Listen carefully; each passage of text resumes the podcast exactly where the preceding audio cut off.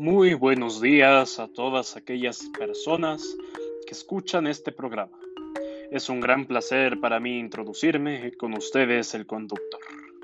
El día de hoy tenemos un programa muy especial en el cual hablaremos sobre algo que nos incumbe a todos como ciudadanos de la Tierra. El día de hoy vamos a hablar sobre el progreso, la civilización y la barbarie. Se preguntarán qué tiene este tema de especial, pues más adelante lo van a averiguar.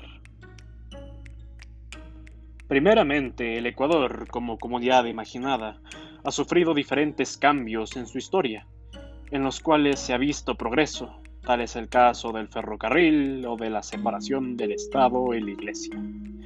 Pero el Ecuador no ha sido el único que ha vivido estos cambios, ya que mucho antes que el Ecuador viviera estos cambios, Países tales como Estados Unidos e Inglaterra, entre otros, ya vivieron cambios en cuanto al progreso industrial.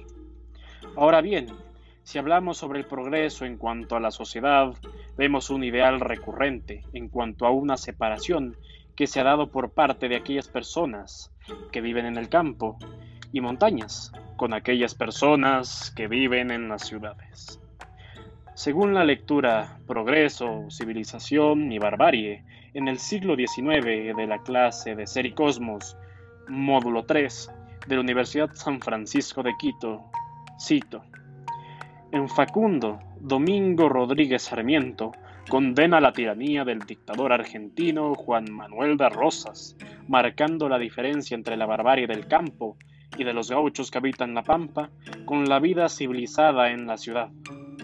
Esta realidad no solamente se vivió en Argentina, sino que también en el Ecuador.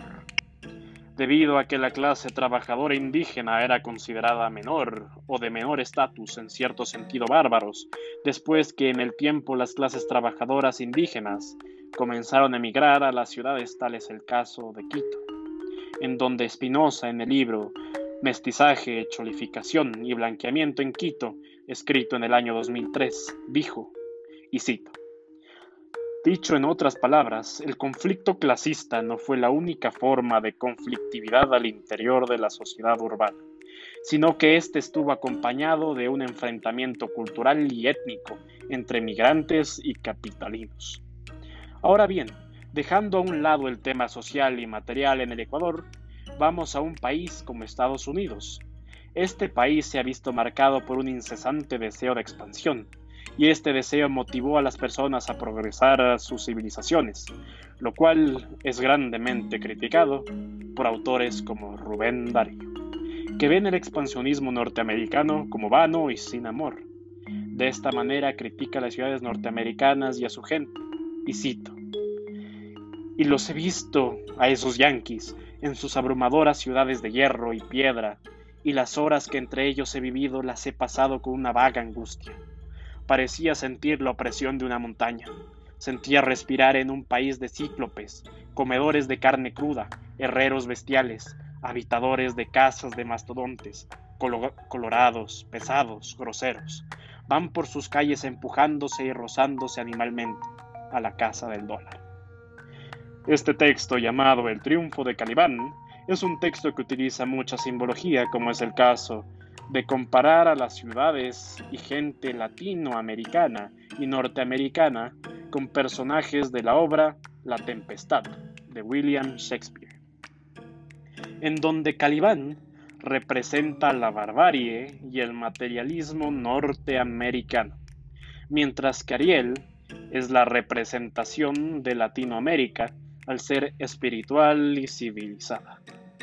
De esta manera se ha podido ver el progreso de la civilización y la barbarie del progreso materialista, así como a la gente llamada civilizada de las ciudades y los supuestamente bárbaros del campo. Será una parte fundamental del progreso de la civilización moderna. Este ideal de progreso desmedido ha traído varias consecuencias sociales, no solamente en países extranjeros, sino aquí mismo, en el Ecuador, al ver la, la clara separación social y cultural que ha traído esta distinción entre lo civilizado y lo bárbaro.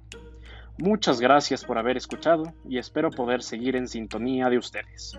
Un saludo y hasta la próxima.